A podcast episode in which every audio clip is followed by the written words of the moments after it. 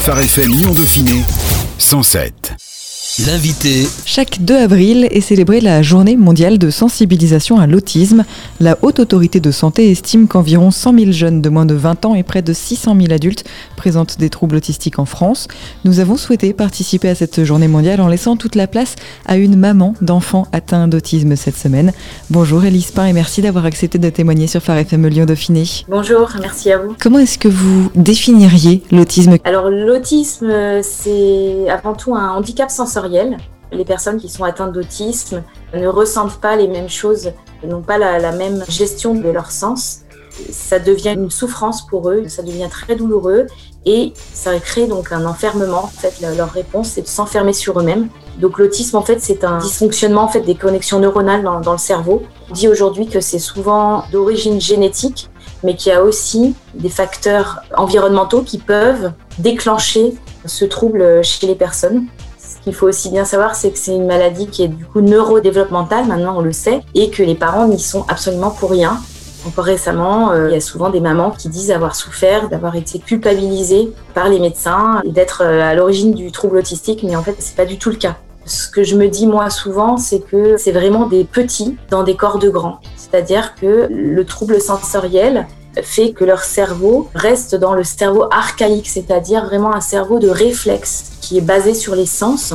Et ils n'arrivent pas ou difficilement à atteindre le cerveau de la pensée et de la conscience, de la réflexion, de la gestion des émotions. Il y a beaucoup de choses à dire sur l'autisme, mais, c'est un petit peu ce que moi j'en ai retiré, ce qui me paraît vraiment important et ce que j'observe euh, chez mes enfants en tout cas. Comment est-ce que vous, vous avez appris l'autisme de vos enfants? Comment ça s'est passé? J'ai quatre garçons et donc deux sont concernés par euh, des troubles autistiques, donc l'aîné Joachim et puis euh, le troisième Timothée.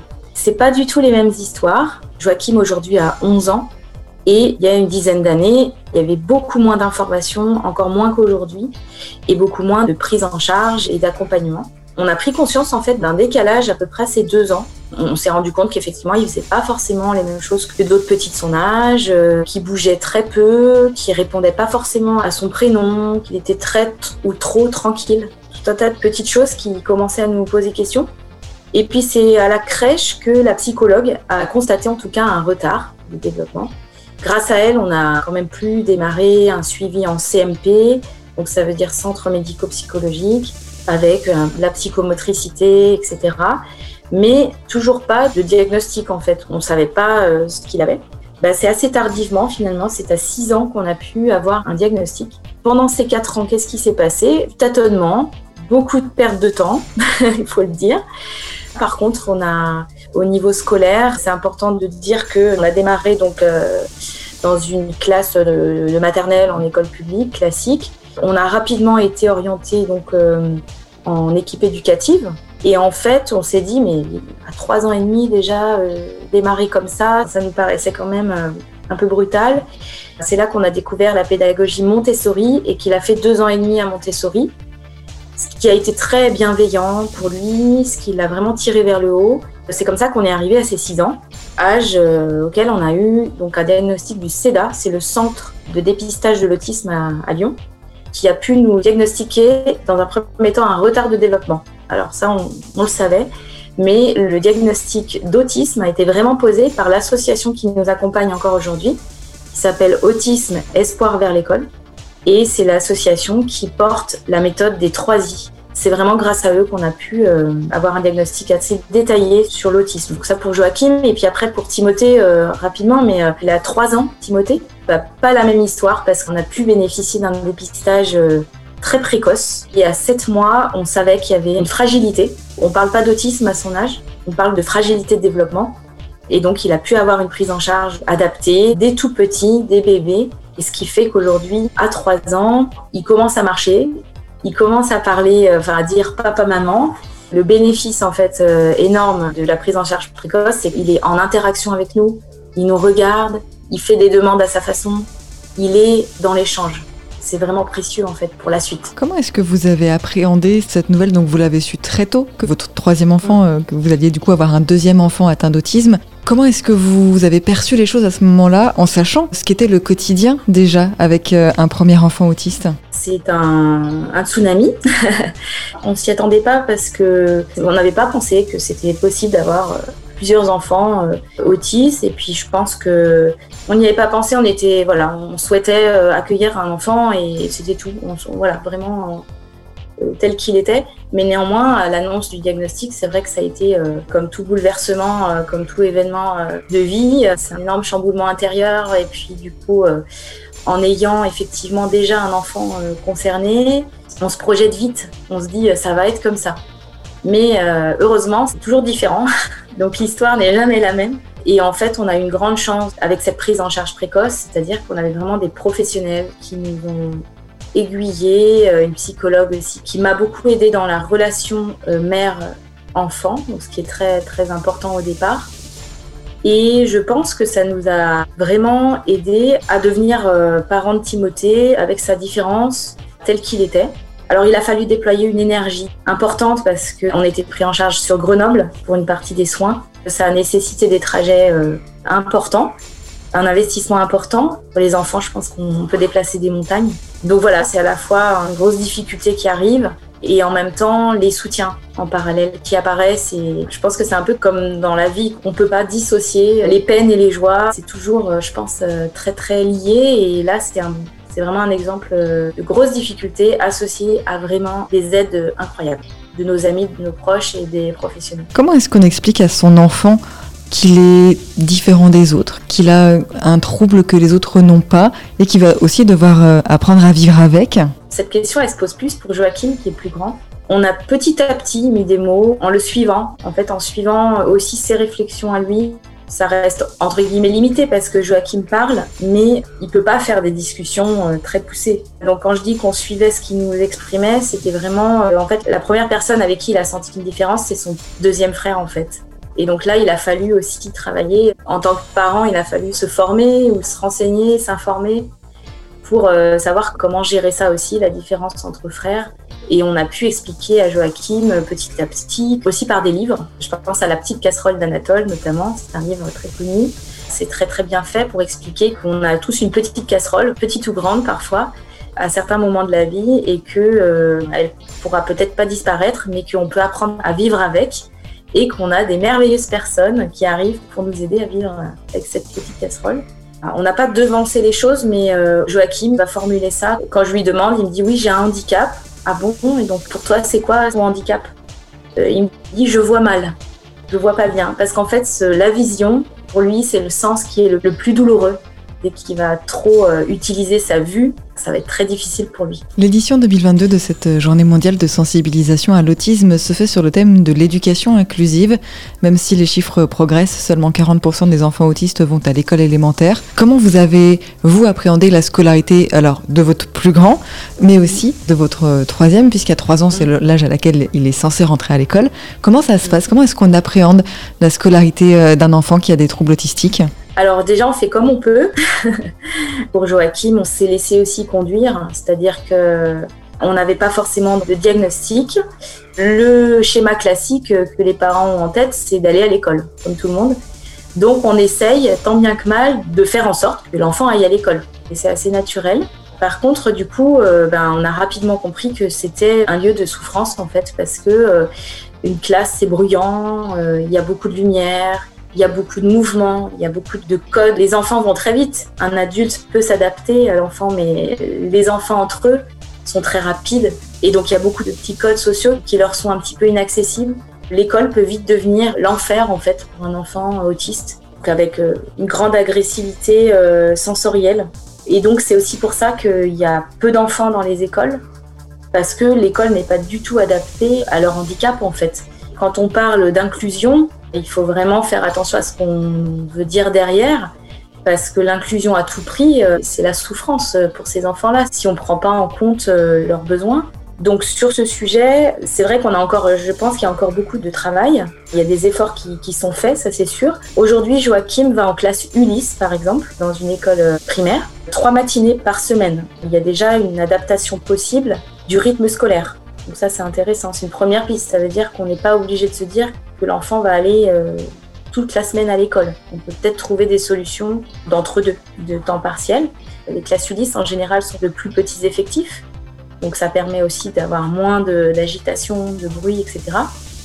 Mais après, euh, j'ai encore pas vu de classe où on puisse fermer euh, les rideaux parce qu'il y a trop de lumière, où on puisse vraiment travailler avec un, sol où ça claque pas. On pense pas à tout ça, mais c'est vrai que l'objectif, ça serait d'avoir des classes aussi où les sources de bruit ou de lumière ou des choses comme ça soient largement diminuées. Donc c'est pas encore forcément le cas. Est-ce que le fait d'avoir appris l'autisme plus tôt de votre troisième enfant permet de voir les choses différemment peut-être et d'appréhender peut-être sa scolarité aussi différemment, d'avoir des méthodes différentes? Vous parliez de Montessori, vous avez évoqué la méthode 3i aussi. Comment est-ce que toutes ces méthodes peuvent peut-être aussi, euh, même si c'est pas de la scolarité en tant que telle, mais en tout cas permettre euh, un apprentissage, faciliter l'apprentissage de l'enfant? Joachim, en fait, après un petit passage donc, dans une école Montessori, au moment du diagnostic, à 6 ans, qu'on a démarré la méthode 3I. Ça veut dire individuel, intensif et imitation.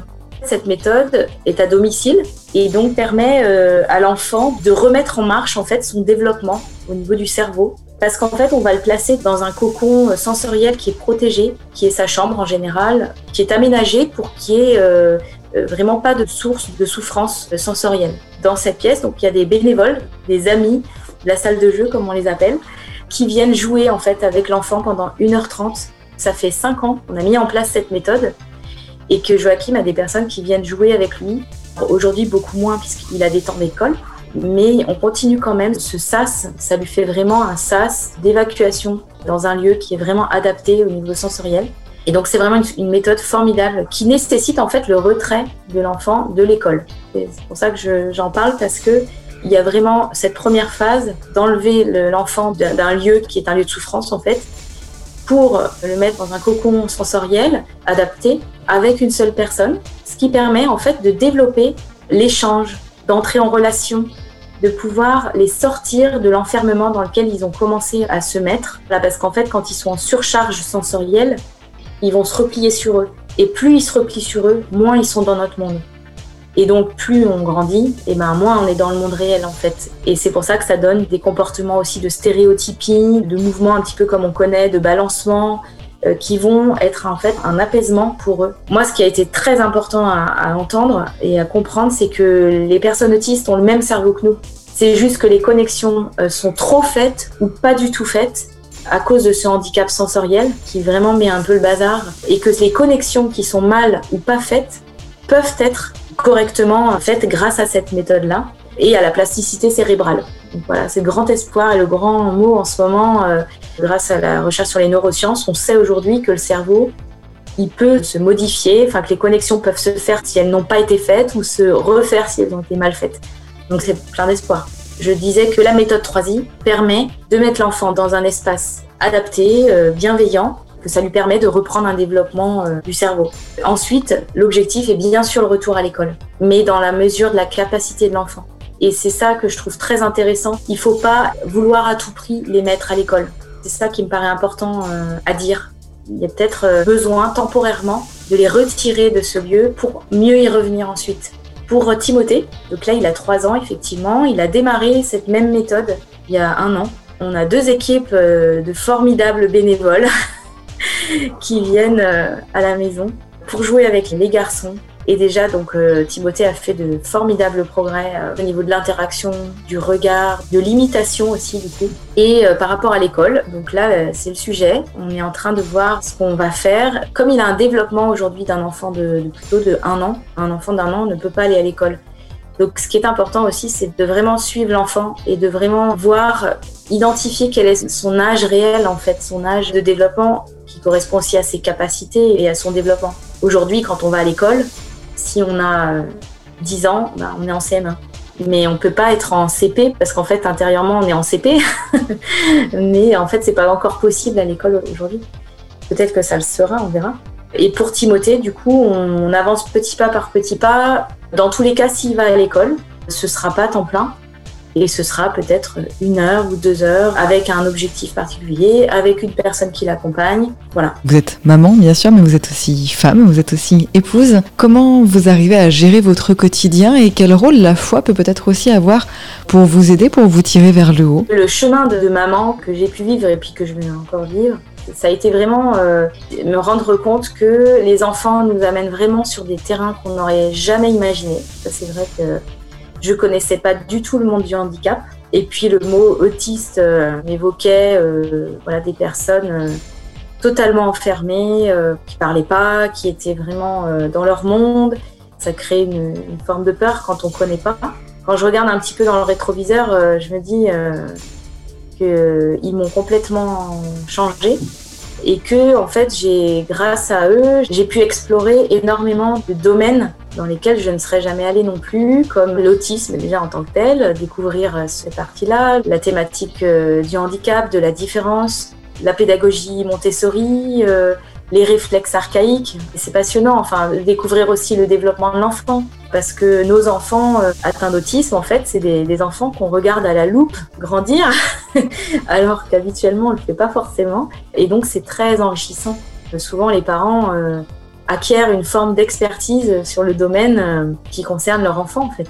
Je vais forcément euh, vous dire aussi que c'est un chemin euh, de croix, voilà, des hauts, des bas, voilà, avec des bas parfois très bas. Ça remue, c'est très intense en fait. C'est vraiment un mouvement intérieur très intense avec des, des remises en question. Et puis peut-être le plus difficile, c'est de ne pas du tout pouvoir savoir quelle va être la suite. Euh, je dis ça, alors euh, personne peut savoir, euh, peut lire dans l'avenir, mais ce que je veux dire, c'est que par rapport à un parcours plus classique, on va savoir que l'année prochaine, il va aller dans telle classe, puis dans telle classe, puis a priori au collège, puis a priori au lycée, etc. Chose qui est impossible à savoir pour nous et c'est énormément de recherche. Aujourd'hui, on a très peu d'accès à l'information et il faut, en tant que parent, un gros, gros travail de recherche. Et souvent, ce que je dis, c'est que c'est un travail d'équipe avec le bon Dieu. On a beaucoup de travail, mais en fait, lui, il ne fait pas sans nous. Il a besoin de nos mains, de nos cerveaux, de nos intuitions, de nos émotions, de tout ce qu'on est. Il a besoin de tout ça. Et en même temps, euh, c'est lui qui va nous guider, qui va ordonner les choses. C'est comme ça que je le vis en fait, ce travail d'équipe. C'est-à-dire qu'il va me mettre sur les bonnes voies, il va nous présenter des personnes qui vont nous apporter des choses extraordinaires. Et parfois, euh, il faut attendre d'être vraiment, euh, de plus avoir de solutions pour que la meilleure solution émerge. Donc ça fait travailler vraiment la confiance. La confiance en Dieu, la confiance aussi en sa boussole intérieure. C'est un travail de. Je dis travail, mais en fait, c'est la vie, en fait, tout simplement. On est toujours euh, amené à aller chercher les réponses qu'on n'a pas.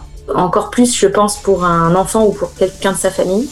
C'est intense, mais euh, sur ce chemin, on peut vraiment pas dissocier souffrance et joie, difficulté et facilité, et puis découvrir que c'est vrai le fait que dans nos fragilités, il vient mettre sa force et il vient nous aider à, passer des étapes et à nous transformer en fait intérieurement pour être plus juste, encore plus nous-mêmes, pour toujours plus de bonheur. Ça paraît un peu bateau, mais c'est vraiment ça qu'on vit en fait. La France a effectivement un long passé de culpabilisation des parents d'enfants autistes et notamment des mères. Quels sont les préjugés pour vous qu'il faut déconstruire aujourd'hui sur l'autisme, sur euh, le fait d'être parent d'enfants autistes? Alors c'est difficile de répondre à cette question pour moi en étant dans le sujet quelque part. Ce dont je me rends compte, c'est qu'il y, a un travail d'information, notamment auprès des enfants, des enfants qui peuvent être dans la même classe qu'un enfant autiste ou un enfant différent. Je pense que c'est très intéressant de commencer par les enfants pour leur expliquer. Enfin moi, moi du coup ça m'arrive régulièrement ou des copains, des enfants qui viennent à la maison. C'est l'occasion de leur dire, bah, vous voyez, là, Joachim, euh, bah, il a crié fort parce qu'il était en trop plein. Euh, c'était trop difficile pour lui d'entendre tout ce bruit. Donc, il a dû euh, exprimer un cri ou, ou aller malheureusement taper un enfant parce que c'est sa façon à lui de communiquer et de réagir en fait à une souffrance qu'il peut ressentir. Et il n'a pas les mots pour dire ça, donc il trouve un autre moyen pour le dire. Euh, et donc aussi d'expliquer la partie handicap sensoriel. Je sais qu'aujourd'hui, dans certaines classes, il y a des associations qui viennent mettre des lunettes spéciales aux enfants pour qu'ils voient comme un, comme un autiste voit, ou des sons spéciaux. Il y a aussi des vidéos qui sont très bien faites pour se mettre vraiment dans leur peau et dans leur ressenti surtout. Et se rendre compte que ce serait complètement infernal, ne serait-ce qu'une journée.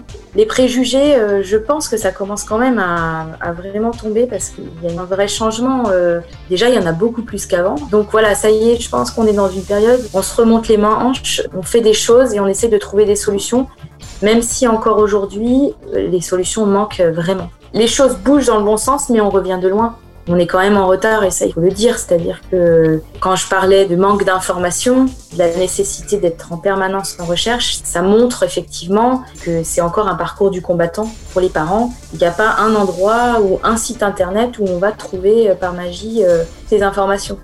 Mais avec notre fils de, de 3 ans, on voit que euh, ça y est, il y a des, des, structures qui se mettent en place pour les 0-7 ans il y a des lieux où les professionnels sont regroupés, les CAMS en fait en l'occurrence, où euh, on peut avoir une prise en charge qui est très bonne. Quoi. Quelles sont vos, attentes et vos espoirs, vous, en tant que, maman? Moi, mes attentes et mes espoirs, ils se situent euh, déjà chez moi. euh, c'est pas pour euh, m'auto-centrer, c'est qu'en fait, je crois que c'est vraiment important de changer notre propre regard en fait sur eux d'abord en fait, j'ai fait ce, chemin-là pendant plusieurs années. J'ai souhaité euh, inconsciemment qu'ils redeviennent normaux. C'est naturel en fait. Hein. On cherche à guérir en fait. On cherche à soulager. On cherche à redevenir comme avant entre guillemets. Je me suis rendu compte que c'était pas forcément le bon chemin et qu'en fait, ça m'empêchait de les voir comme ils étaient profondément. Mon souhait, c'est vraiment de continuer au quotidien, à les voir tels qu'ils sont et pas comme je voudrais qu'il soit. Ça, c'est un vrai exercice quotidien. Et puis, je pense que c'est valable aussi pour tout le monde, en fait, sur la différence. Généralement, d'essayer de travailler notre regard là-dessus et de ne pas laisser monter nos peurs et nos craintes, euh, pouvoir accueillir les personnes comme elles sont. Et puis ensuite, pour eux, je souhaite vraiment euh, qu'on puisse déjà leur trouver les lieux où ils sont bien, les lieux où ils vont pouvoir aller euh, le plus loin possible, que ce soit euh, dans une salle de jeu à la maison, à l'école euh, ou peut-être plus tard au travail, avec, je leur souhaite aussi des amis, l'autonomie aussi, c'est un challenge avec les enfants porteurs d'autisme. Et c'est tout notre travail de parents de, faire ça, pour qu'ils puissent voler de leurs propres ailes. Merci beaucoup, Elise Pern, d'avoir accepté de, témoigner de votre quotidien de maman euh, d'enfants atteints de troubles autistiques. Si on rappelle que la journée mondiale de sensibilisation à l'autisme, c'est samedi et vous retrouvez plus d'infos sur l'autisme sur le site du Centre de ressources Autisme Rhône-Alpes, le www.cra-rhône-alpes.org. Merci beaucoup encore, Elise. Merci beaucoup. Phare FM Lyon Dauphiné. 107 107